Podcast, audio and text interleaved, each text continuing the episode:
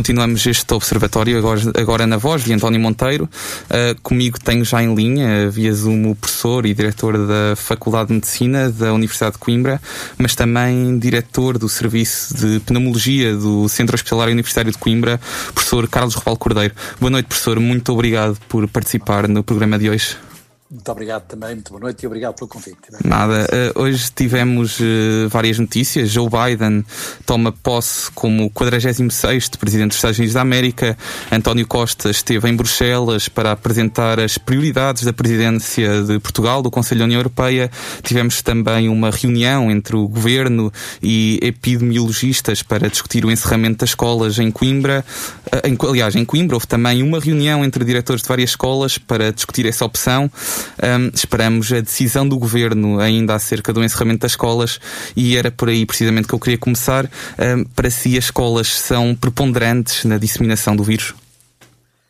Boa noite. Eu não tenho dúvida que sim, porque uh, por vários fatores. Desde logo, uh, por aquilo que se está a verificar em relação a, a, aos grupos etários, precisamente, que nas escolas e nas universidades são neste momento dos grupos etários mais afetados e, portanto, com maior incidência uh, da doença. Concretamente, dos 18 aos 24 anos é claramente o escalão etário que tem neste momento um, uma maior incidência da doença, portanto, um maior número de novos casos uh, todos os dias, e em, e em, terceiro lugar nesses escalões etários está, de facto, o grupo dos 13 aos 17 anos. Portanto, faz sentido, esta é desde logo um, uma razão. Outra razão é porque temos já, de uma forma muito relevante, uh, uma variante, concretamente a variante chamada do Reino Unido, Uh, em circulação, ao que parece já com, com um volume importante uh, dentro da, das positividades que têm sido identificadas ultimamente, e isso uh, também traduz um potencial acrescido de transmissão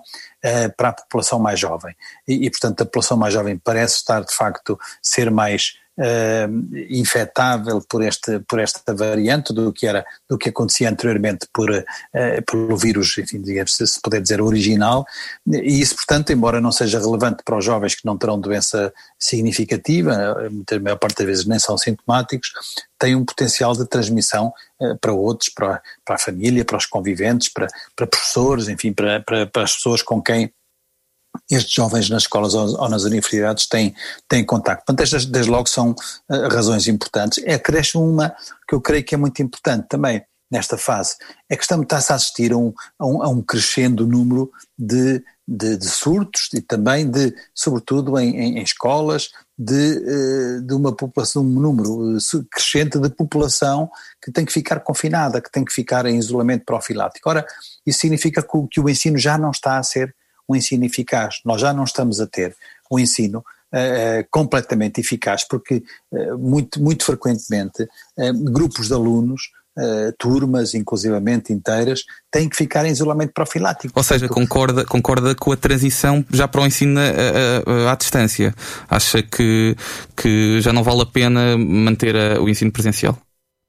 Concordo, concordo por essas razões todas também. E, e, olha, eu, vou, eu, estou a pensar neste momento como diretor de uma faculdade de medicina,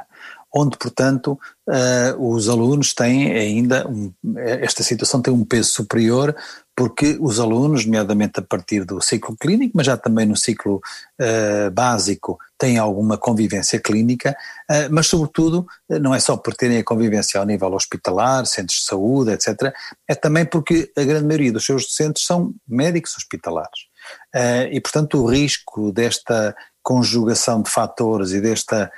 um, presença conjunta de, de, de, alunos que são de diversas partes do país, portanto, que circulam uh, e, e, que, de certa forma, também uh, são eventualmente veículos de transmissores da doença. E, e, médicos hospitalares, que também estão, são população de risco e, portanto, também com algum risco de até uh, poderem ser transmissores, mas também com o risco de, sendo infectados,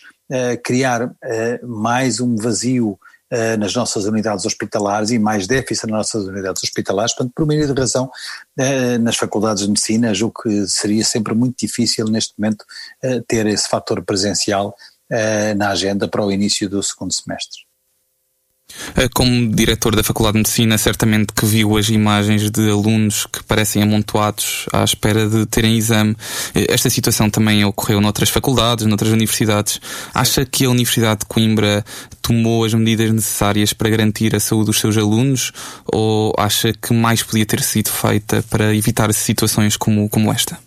Não, julgo que sim. Devo dizer que isto foram situações ou situação, se podemos dizer, pontuais ou pontual. E, e foram acautelados e, sobretudo, tendo-se percebido que isso tinha acontecido, mais ainda uh, se acautelou todo o processo, desde o processo de chamada dos alunos para o exame, de, de entrada, digamos, uh, ordeira e, e, e, um a um, uh, sem haver esse amontoamento, esse ajuntamento de, de alunos,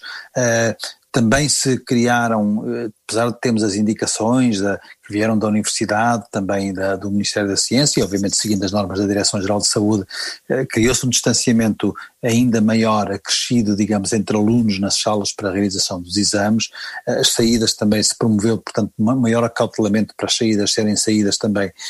um a um e o mais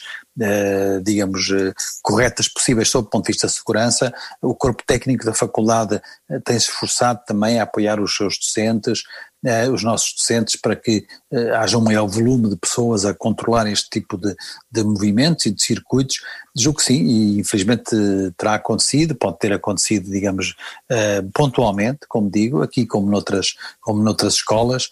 mas julgo que isso foi colmatado. Mas, mas não acha Agora, que este tipo de situações seria inevitável, também sabendo a quantidade de, de alunos que, que, que frequentam os exames, sobretudo na Faculdade de Medicina, que é uma faculdade com muitos alunos mesmo? Claro que sim. Devo-lhe dizer uh, o seguinte: nós tínhamos, uh, em finais de novembro, uh, tomado no Conselho Pedagógico da Faculdade de Medicina uma decisão, e o Conselho Pedagógico, como sabem, é um órgão paritário de docentes e discentes, tomada a decisão de que a, avaliação, esta época de avaliação, seria presencial sempre que possível, e sobretudo quando as unidades curriculares tivessem um número mais limitado de alunos, mas poderia ter uma, um modelo e passar para para um, para um formato por via remota, quando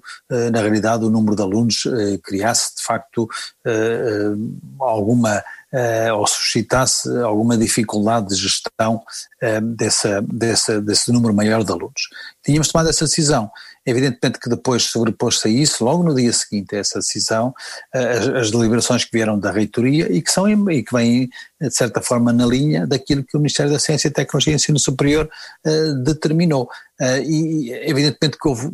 também da parte da universidade criaram-se condições, foram disponibilizados pavilhões universitários, nós já fizemos, a Faculdade de Medicina tem muitos alunos, como sabem, e há, há unidades curriculares com 400, 500 alunos, e, e, e, portanto fizemos já vários, várias avaliações nos pavilhões de Estado Universitário e portanto a reitoria também eh, fez esse esforço. Mas é evidente que eh, é sempre difícil e o que me pergunta também tem, tem de facto faz sentido eh, a todo momento de acautelar que não possa haver ou que não, não haja, digamos, alguma situação que possa eh, ser indutora uh, de maior risco, quer dizer, e mesmo, uh, digamos, de certa forma, inconscientemente, isso pode acontecer, não digo, portanto, voluntariamente ou, ou, ou, de forma. Um, digamos, provocada, se assim se puder dizer, por, por, por circunstâncias diversas, isso pode acontecer, tem-se minimizado esse risco, isso é uma verdade, e sobretudo tem-se verificado, portanto, alguma, um acréscimo de, de responsabilidade e de responsabilização por parte de todos os que estão envolvidos, os docentes, o corpo técnico e os alunos também, e isso também é, é de registar. Agora aguardamos aquilo que vai ser decidido a, a, muito breve prazo e eu não tenho dúvidas que uh, nós se calhar estamos aqui a conversar uh, já, não digo fora do tempo, mas quase fora do tempo. Pois, exatamente. Uh, esperávamos então a, a, a, pena ainda não ter, ainda pelo menos eu não ter escutado a, a decisão do governo, uh, mas referia os pavilhões que foram adaptados no estádio universitário para a realização de, para, para a realização de, exame, de exames. Acha que, que essa foi uma mais-valia, um, essa, essa adaptação do, dos pavilhões? Foi, devo lhe dizer, aliás, que quer docentes, quer discentes estavam muito apreensivos com, com, com, essa, com essa possibilidade. E, portanto, estavam obviamente ansiosos, devo dizer que houve docentes uh, que foram uh, assistir a avaliações que aconteceram antes da, da, das, das, suas unidades curriculares para perceber como era a logística e tal. E isso foi uh, bem acautelado. os pavilhões são grandes, tinham entradas diferenciadas, concretamente quatro entradas para, para os diversos setores, assim se puder dizer. É evidente que era muita gente, mas creio que foi possível manter alguma distância com as condições possíveis, com as condições possíveis, sei lá, de, de, de, de temperatura, de climatização de, uh, e de tudo o resto, quer dizer, até uh, eu sei que foi melhorada a acessibilidade, até a, a, net e outras funcionalidades, mas obviamente não são as condições ideais, por isso eu também uh, considero que é prudente de facto e é e é justo e é sensato que se possam tomar, eh, digamos, eh, decisões e que possam ser acauteladas medidas que limitem ao máximo este tipo de, de, de, possibilidade de risco de, de ajuntamento de pessoas, sobretudo na Faculdade de Medicina, como digam, dá esta conjugação destes fatores, quer dizer, alunos e, e, e médicos hospitalares, não é? Sim, exatamente. Um, aliás, um, já ouvi testemunhos de, de alunos que uh, precisamente dizem que os pavilhões não são os sítios mais confortáveis, mas pronto, é o que se tem. É voltando, voltando um, ao encerramento das escolas, ou ao possível encerramento das escolas, acha que se, das escolas, estabelecimentos de ensino, naturalmente, acha que se esta decisão tivesse sido tomada há mais tempo, podíamos ter evitado mais casos e, e potencialmente mais mortes? Sei que, que, que o, o portanto, as pessoas de que têm a idade de, de ir à escola não são uh, doentes de risco, mas podem ter pessoas em casa que são doentes de risco. Naturalmente, acha que se tivessem encerrado a escola, estabelecimentos de ensino há mais tempo, poderíamos ter evitado mais casos e mais mortes? Não tenho dúvida, não tenho dúvida, infelizmente, é triste dizê-lo, mas este, este avolumar de casos que temos assistido, a semana passada cerca de 10 mil, hoje já com um número bem mais significativamente mais alto, que estava aliás já previsto, se assim se puder dizer, tem muito a ver com muito, tem, tem, tem, tem a ver com muitas uh, causas, e essa pode ser uma delas, não tenho a mínima dúvida, porque uh, a movimentação, digamos, e os, o nível de contactos que as escolas e o ensino em geral no país aberto uh, motiva é, é, é, de alguns milhões de pessoas, quer dizer, não é apenas nas escolas, é nos circuitos todos, nos transportes, nas deslocações, nos contactos uh, aqui e ali, que, que todas as pessoas que frequentam as escolas, sejam alunos, sejam funcionários, sejam professores, têm no seu dia a dia e no seu, na sua deslocação para as escolas e, portanto, e, e isso é um risco desde logo muito grande. Evidentemente que estes números também têm muito a ver com aquilo que nós sabemos, quer dizer, desde logo com um aligeiramento de medidas que foi, foi uh, uh, observado na época, na, na, chamada quadra festiva, e isso foi também, obviamente, um, um forte motivo para para que estes números agora se tivessem verificado. Houve também, obviamente, eh, comportamentos de, de, risco e comportamentos desadequados, não tenho a mínima dúvida, por parte da população em geral. Portanto, acha que, acha que os portugueses foram irresponsáveis na época de Natal? Acho que, de certa forma, eh, porque talvez não tivessem tido uma voz de comando muito firme e, e, e, clara e transparente a, a, dizer exatamente o que se podia e o que não se podia fazer, ou, ou, sobretudo o que não se podia fazer, e, e, a criar regras, o número de pessoas que podiam estar, como alguns países fizeram, como é sabido, na Europa também, uh, acho que isso motivou uh, alguma, algum nível, digamos, de, de, de confiança, por um lado, uh, e de relaxamento eh, por parte da população. Quer dizer, eh, isso, eh, que se, que se seguiu o aparecimento da vacinação e a forma até como ela foi, de certa forma, anunciada e, e, com grande mediatismo e com, em clima quase de festa, digamos, não digo, mas em, em clima de grande satisfação, porque claramente todos ficamos extremamente satisfeitos porque a vacina, por, a vacinação ter começado. Mas estes sinais são sinais que dão às pessoas uma falsa sensação de segurança e que dão às pessoas uma, uma, uma indicação de que, enfim, afinal podemos ter um pouco mais de, de, enfim, de abertura para, para conviver, para estar aqui, para estar ali. Portanto, é importante haver sinais e haver eh, eh, claras orientações que sejam entendíveis, uh, pragmáticas, digamos, e muito objetivas. Mas depois houve também, obviamente, inconsciência por parte de muitas pessoas, não é? Tolerável que tivesse havido, como houve, e todos sabemos que houve, aglomeração de famílias em grande número, ou depois na, mais para, para, para, na fase do fim do ano, festas que aconteceram em casas, quer dizer, e, e, e, com um grande número de pessoas, isso não era admissível, ainda. Aliás veja que depois mesmo da, de, deste segundo confinamento que foi agora, decretado, embora uh, muito aligerado relativamente àquilo que aconteceu em março. Veja também que a população, uh, e todos vimos essas imagens na televisão, e se calhar todos testemunhamos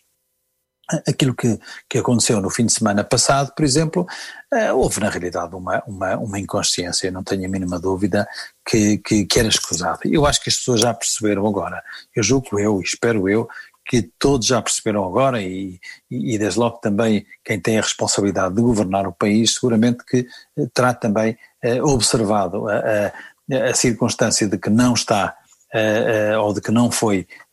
muito claro nas, na forma como uh, procedeu a, às indicações para, para fazer esse confinamento e que isso também terá permitido, ou, ou como, na forma como, como aligerou as medidas na altura da, da quadra festiva, digamos, e isso obviamente motivou comportamentos indesejáveis e que foram também, estiveram também na gênese do que está a acontecer agora. É uma tragédia, enfim, como sabe. Mas não acha que estas medidas já vêm tentar remediar uma situação um, que, portanto, está a remediar uma situação que devia ter sido, as medidas deviam ter sido tomadas na época natalícia, é isso que está a referir.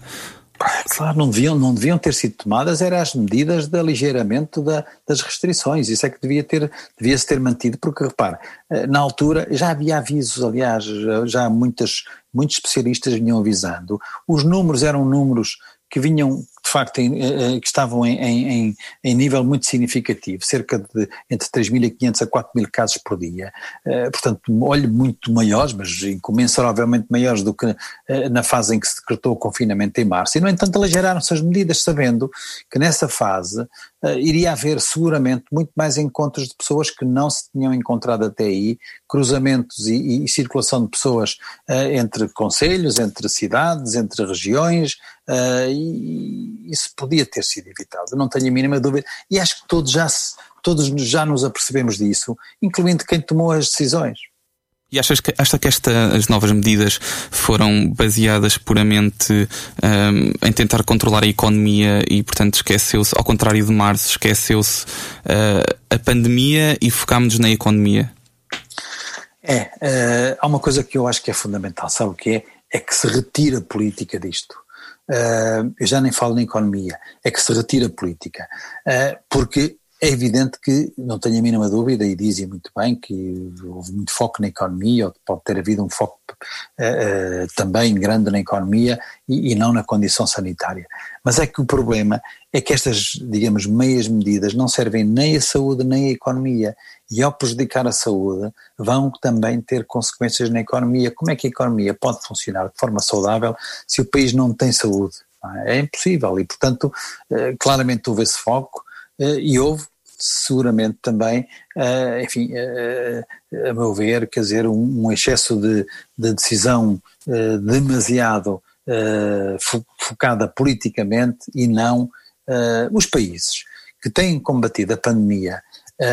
sem olhar, por exemplo, às questões de natureza política,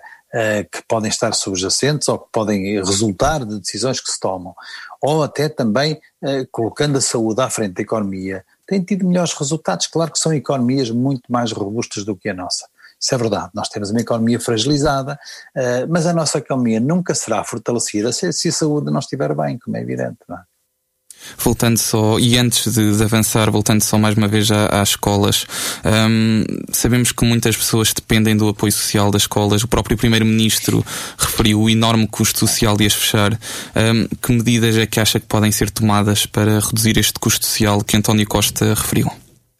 Esse é um aspecto importante. É, é, Aliás, tal como é na economia, também tem que ter tomadas medidas, vamos lá ver. Há, há, há, obviamente, prejuízos, prejuízos de natureza relacionados com a aprendizagem, seguramente, prejuízos relacionados com a componente social uh, e, e, prejuízos também de natureza psicológica, não tenho a mínima dúvida. Portanto, há uh, o facto de se poder fechar as escolas, e eu com sinceridade julgo que uh, elas deveriam, isso deveria acontecer, tem, tem esses prejuízos. Evidentemente que quem tem que governar é que terá que encontrar, e não é fácil, vamos ver, é, é fácil opinar uh, e perceber, ler, fazer a leitura da, dos acontecimentos e da situação e depois dizer que se devia fazer isto ou, ou fazer aquilo. Eu acredito, obviamente, também que quem governa tenha uh, uma, uma dificuldade muito grande em tomar decisões que, que, podem ter, obviamente, os seus efeitos secundários, como se diz em, em, em medicina, uh, e, portanto, também tem que criar, obviamente, uh, almofadas, uh, como criou, por exemplo, em termos de economia, com o layoff e outras medidas,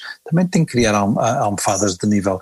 social para minimizar os custos sociais que o encerramento de escolas podem trazer e, isso são, uh, mas não sou eu talvez a pessoa mais indicada para o, para o dizer porque não tenho obviamente formação uh, nessa área para o poder fazer.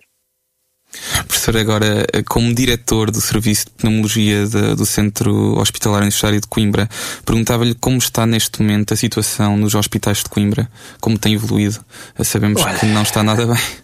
não está, não está, e sabe bem, todos sabemos, quer dizer, é, é, um, é um centro hospitalar universitário de Coimbra, digamos, nem toda a sua capacidade hospitalar, como sabe, tem vários polos hospitalares, está de facto muito pressionado. É, é, é pode-se dizer, o maior dispositivo Covid do país, porque tem mais de 350 doentes internados. Hoje de manhã tinha 351, não sei agora dizer exatamente se são menos, se são mais, é é um, um número verdadeiramente escandaloso, quer dizer, por, por, por, por uh, ser enorme e ser demasiado volumoso. Tem, tinha quase 300 doentes em enfermarias normais, tinha quase 50 doentes em unidades de cuidados intensivos, enfim. E isso, o que acontece ao ter que se disponibilizar estas camas todas, quer para a enfermaria, quer para cuidados intensivos, e o que isso significa é que se encerraram outras valências, que se diminuiu uh, outra atividade, que tiveram que se alocar espaços para que isto pudesse acontecer, para que pudesse haver este, uh, este esta dilatação da capacidade de acolhimento de, de doentes Covid, tiveram que se encerrar eh, enfermarias de diversos serviços, eh, tiveram que separar, teve que separar atividade cirúrgica, teve que separar muita outra atividade, tiveram que se, eh, se transformar os, os recobros, onde se faz a recuperação nos blocos operatórios dos doentes que são, que são operados em unidades de cuidados intensivos, quer dizer, ou seja, o, o, o é, é uma tragédia de facto termos não apenas este número enorme de casos, qualquer dia temos 400 quase uh, doentes internados uh, por, por, uh, com infecção no nosso centro hospitalar universitário de Coimbra. E o centro hospitalar tem, tem capacidade para internar esse número? Tem, à custa do que eu lhe disse, quer dizer, neste momento há 13 enfermarias a receber estes doentes e, portanto, são enfermarias de muitas outras, quer dizer, além de enfermarias que já estavam, de certa forma, destinadas para isto, mas eram enfermarias de, de medicina, uh, uh, por exemplo, no Hospital Geral, no chamado Hospital dos Covões, já teve que se desmantelar todas as outras enfermarias que não eram Covid até há pouco tempo também no Hospital dos Covões e já teve que se vir para, para os hospitais da Universidade de Coimbra e aí já tiveram também que se retirar internamento, já teve que se retirar internamento, que eu saiba, pelo menos umas quatro ou cinco especialidades. É dramático, porque é dramático porquê? Não só porque isto é, é, é, é altamente, uh, digamos, devastador em termos de carga de trabalho e para todos os profissionais, obviamente, mas é também porque retira a possibilidade desses profissionais de saúde estarem a, a, fazer aquilo que, deve, que devem fazer ao, ao, longo do, ao longo do ano, que é tratar os doentes das suas diversas especialidades. E naturalmente dizer, quem é, sofre são os outros doentes, naturalmente. Quem sofre são os outros doentes, quer dizer, e, e, e, e não tardará muito para que não haja espaço de facto para outros doentes, que não haja espaço, que não haja, por exemplo, possibilidade né, numa, num serviço de urgência de uh, observar e atender e, e orientar com, com, com, com a, uh, da forma como, como se deve fazer este tipo de atividades num serviço de urgência a doentes com outras patologias, porque o foco está demasiado uh, neste momento nesta, nesta, nesta infecção. Pode-se dizer, ah, o serviço ainda estica, o, o, Serviço Nacional de Saúde ainda estica, pois estica, estica à custa, obviamente, da, do encerramento de mais unidades, de, de, retirada de mais valências, de prejuízo da população portuguesa que não tem esta infecção, que deixará de ter possibilidade de, de, de ver as suas situações clínicas uh, geridas pelo, como, como deve ser, naturalmente, porque são doentes que têm ou situações agudas ou situações crónicas e ninguém está livre qualquer dia de ter uma situação aguda, até crítica, e, e não ter espaço, por exemplo, em unidades de, de, de que, que, acolhem doentes críticos. Quer dizer, isso é uma situação, uh, enfim, uh, que, não, que, não, que não faltará muito para ser posta em causa. Eu quase que lhe diria, com toda a sinceridade, que nós estamos numa fase em que se pode ter que começar a equacionar a transferência de doentes para fora do país, porque isso é um processo que demora. Uh, por, por, por, e sobretudo por isto que eu lhe estou a dizer, quer dizer, é porque não, não, não são só os espaços que neste momento podem ser uh, exíguos, mas que ainda esticam, são os recursos que não existem, nomeadamente os recursos humanos. Vejam uma coisa, estão a abrir uh, hospitais de, de, de, campanha, concretamente, por exemplo, em Lisboa, em frente ao Hospital Santa Maria, abriu um hospital de campanha. Ele ainda não recebeu doentes nenhums e está aberto há dois ou três dias, porque não há médicos, não há enfermeiros para ir trabalhar para lá, não existem. Estão todos completamente uh, envolvidos na, na, na, nos, nos, hospitais onde trabalham ou em diversos serviços uh, no combate à pandemia dos diversos doentes que estão nos hospitais onde trabalham. Portanto, uh, qualquer dia não temos de facto capacidade e não faltará muito para, uh, uh, por falta de recursos também uh, humanos e de meios, portanto, para receber mais doentes e para ter, a fazer, para gerir mais doentes. Portanto, isto aconteceu noutros países e, e, é sabido, quer dizer, diversos países tiveram que transferir doentes para, para outros países vizinhos e, portanto, eu não sei se não deveria ser uma, já uma possibilidade que se deveria acautelar. Um, bem, professor, eh, com, com a situação muito complicada, como diz, e com muitos dos candidatos à presidência a defenderem já a requisição civil aos privados, um, o Primeiro-Ministro diz que só vai ser usada se e quando necessária. Para si, a situação impõe já esta requisição? Vamos lá ver. O, o, acho que temos que ser honestos, quer dizer, uh, o, o, recurso ao setor social e privado, portanto, ao Sistema Nacional de Saúde de forma mais global, como é, como é chamado, uh, já aconteceu, como é evidente. Os serviços, os serviços uh, hospitalares privados disponibilizaram-se, já disponibilizaram centenas de camas, segundo sei, em todo o país, e nunca segundo também sei, uh, nunca uh, negaram este apoio. O apoio foi, foi-lhes pedido, foi muito tarde, isso é um aspecto, quer dizer, atrasou-se muito e retardou-se imenso a abertura, quer dizer, o alargamento da resposta a esta pandemia ao Sistema Nacional de Saúde, centrando-se todos os esforços no Serviço Nacional de Saúde. E, portanto, por um lado, houve, isso aconteceu, quer dizer, houve de facto atraso eh, na, na, na requisição, eh, passa a palavra, eh, ou, ou nos, nos, acordos e nos contratos que foram feitos. E eu creio que ninguém nesses, nesses serviços, quer do setor social, quer do setor privado, se terá negado ou terá dificultado a disponibilização de meios, e nomeadamente de, de espaços, para acolher doentes do Serviço Nacional de Saúde. Portanto, a requisição civil a minha pergunta é: a requisição civil porquê? Se as pessoas estão disponíveis, se as estruturas estão disponíveis para receber. Eh, foram, foi contratadas a mover tarde demais, mas ainda estamos a tempo de, obviamente, de, de, de, de requisitar, uh, sem ser necessário ter esse tipo de, digamos, de figura, que acho que é, é, é parece, parece que temos uh, uh, uma, uma guerra ou que temos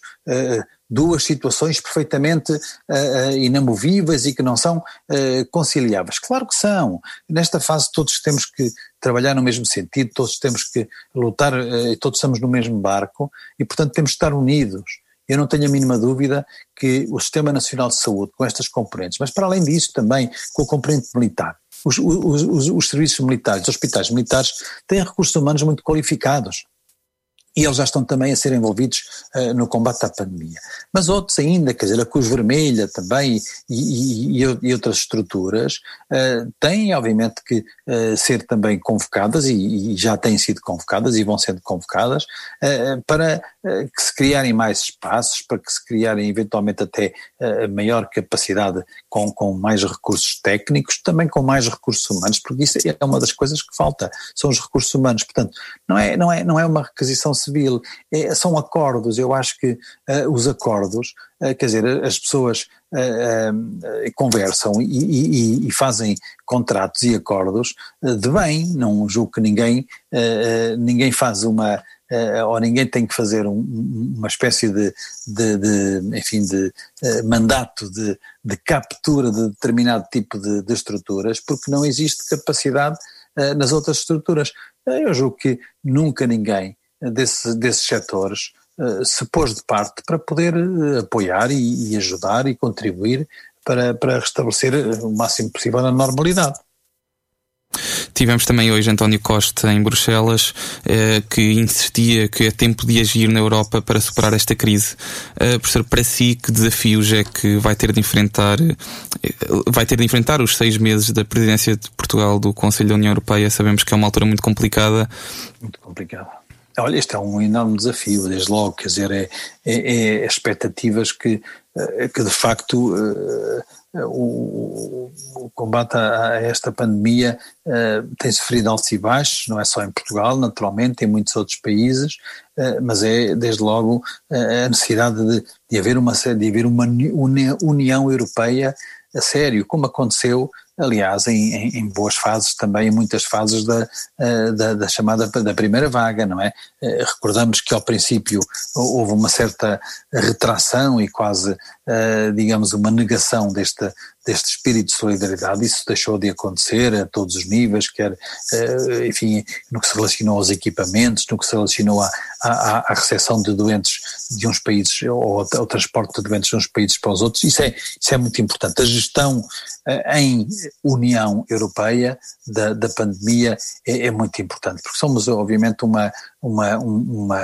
uma área geográfica com um peso muito significativo, sobretudo se estivermos unidos, não é? Se estivermos desunidos, eh, não tem peso nenhum, eh, nem se calhar Portugal, nem como nem a Espanha, como nem a Itália, como país nenhum temos muito mais força e, e, é muito mais robusta a União Europeia se de facto for uma União Europeia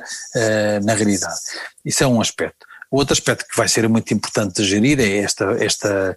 eh, este processo de vacinação e, portanto, a, atenção, isso já foi, foi muito bem preparado, uh, sobretudo pela, pela Presidente da Comissão Europeia e também uh, houve muita atenção uh, na preparação do, da, da, dos programas de vacinação e, sobretudo, na preparação ou, ou, na, na, na no, no, no, na manutenção de um abastecimento, digamos, regular e, e robusto por parte das farmacêuticas e isso é um processo de gestão eh, que vai ser também importante, obviamente, na presença portuguesa na Europeia. Claro que há muitas outras, há muitas outras, eh, enfim, situações que têm que ser acauteladas hoje, hoje cada vez mais o, o digital, por exemplo, olha, ainda há pouco falávamos do ensino, é muito importante e julgo que também esse é um dos focos e um dos eixos nucleares nos próximos tempos da, da União Europeia. Portugal, a presença portuguesa também vai ter que ter isso em em, em atenção, não tenho a mínima dúvida. Uh, os, aspectos relacionados com, com a ecologia também, uh, e que também esta pandemia pôs muito a descoberto, uh, de certa forma são também uma prioridade, mas não tem dúvida que o, o, nada, enfim, será muito eficaz se não tivermos a capacidade de, em bloco, como União Europeia, uh, fazermos os esforços todos para controlar a, a pandemia, uh, sobretudo com, uh, digamos, a, a adoção de medidas uh, por parte dos diversos uh, países, quer dizer, que sejam medidas de, eficazes e, e, e, que levem também a um compromisso global da população. aí a comunicação também é muito importante, mas sobretudo também com o processo de vacinação, que é obviamente uma esperança, não é? uma esperança, enfim, fundamental para que possamos sair no, o mais rápido possível deste, deste pesadelo que estamos a viver. Acho que com sinceridade, eh, estamos todos muito expectantes com os resultados da vacinação. Isto é um processo que está Uh, em andamento e, portanto, vamos ter que, obviamente, ter ainda uh, muito mais que esperar uh, para verificar os resultados e a, e a imunidade que, que, esta vacinação vai poder, enfim, desenvolver na população e, sobretudo, também da duração dessa imunidade. Há muitas questões ainda por resolver. E Portugal vai ter esses desafios todos, vai, vai ser líder da União Europeia num semestre que não é, seguramente, dos semestres mais fáceis eh, de sempre, porque a economia também está, obviamente, em grande sofrimento globalmente, não é? E são estes os desafios que nos esperam, professor Rubal Cordeiro. Eh, muito obrigado por, eh, por ter vindo ao, ao nosso programa. O programa Observatório fica por aqui. Muito obrigado, eu é que agradeço. Boa noite também e bom trabalho para, para todos. E, e, e não nos podemos esquecer, eu estou na Rádio Universidade de Coimbra, que se às vezes falamos de, de, eventualmente menor responsabilização ou de, enfim, de comportamentos eh, que podem não ser os mais adequados, também há uma coisa que é verdade. A nossa universidade sempre foi uma universidade muito própria, com uma boa irreverência, com, portanto, não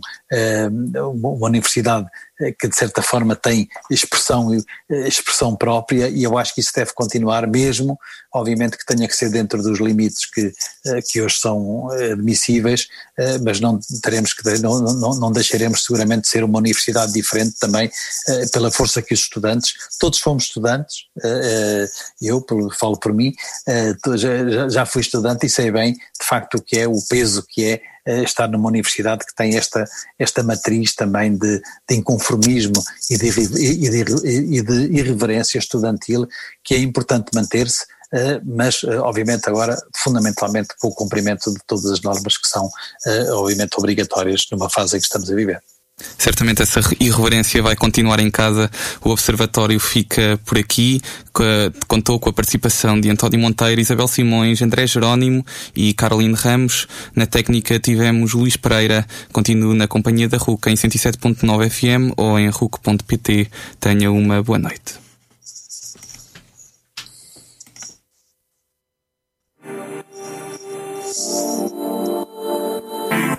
Observatório Professor, obrigado por, por, ter vindo ao programa. Muito obrigado. Política, Tenha uma boa noite. Obrigado. Economia.